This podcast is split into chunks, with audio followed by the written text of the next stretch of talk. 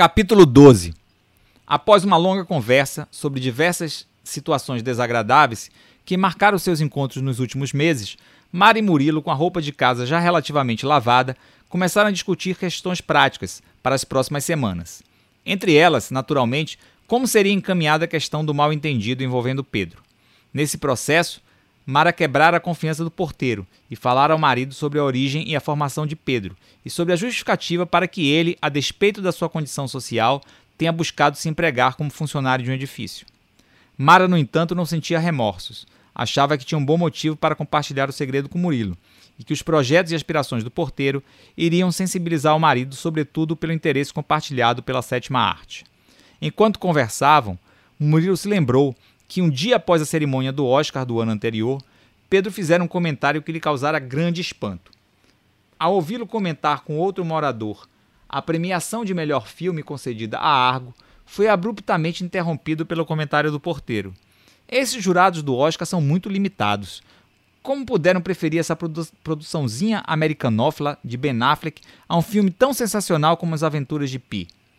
Murilo imediatamente, sem deixar de manifestar sua surpresa, retrucara. Pedro, não sabia que você gostava de cinema. Você assistiu esses dois filmes? Repassando o episódio em revista, Murilo recordou quanto as duas questões deixaram Pedro sem jeito. Ele deram uma disfarçada, fizeram uma pausa antes de responder, e no que agora se apresentava como esforço para parecer consideravelmente mais tolo que no comentário anterior, disseram apenas que gostava de filmes com bichos.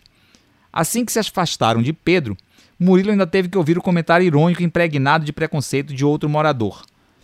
Acho que foi apenas um espasmo de inteligência, ainda bem que passou. Já viu isso? Só faltava essa. Porteiro tirando onda de crítico de cinema. Murilo disse à esposa que não se preocupasse com relação a Pedro. Era sua intenção resolver a situação naquele mesmo dia. Disse a Mara que vinha se comportando como um babaca, mas que não era esse ser babaca no qual se transformara nos últimos meses. O ciúme havia lhe tirado em grande parte o bom senso e a sensibilidade para com as pessoas. Esperava recuperá-los e sabia que a conversa que teria com Pedro seria fundamental para que ele próprio acreditasse que estava no caminho. Comentou ainda que se sentia feliz nesse momento por falar uma língua onde coexistem o verbo ser e estar, e o que ele era de fato e em sua essência não correspondia ao estado predominante mais recente.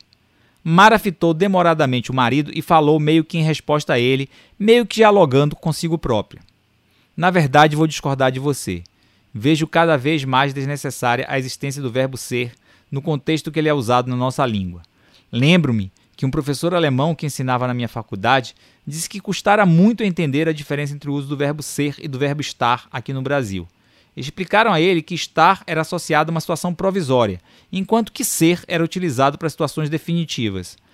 Quando o pobre coitado pensou que finalmente compreendera a diferença, um colega da minha turma chegou para ele e disse que recebera um telefonema comunicando que um tio dele estava morto.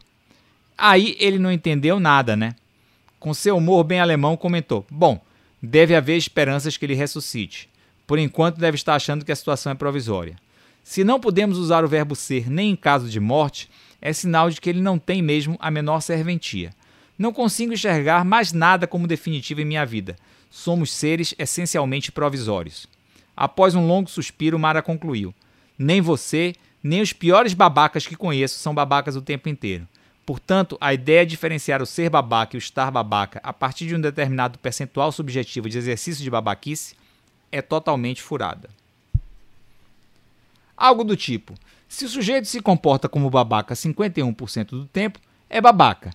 Caso se comporte como tal apenas 20% do tempo, então ele estará apenas sendo babaca.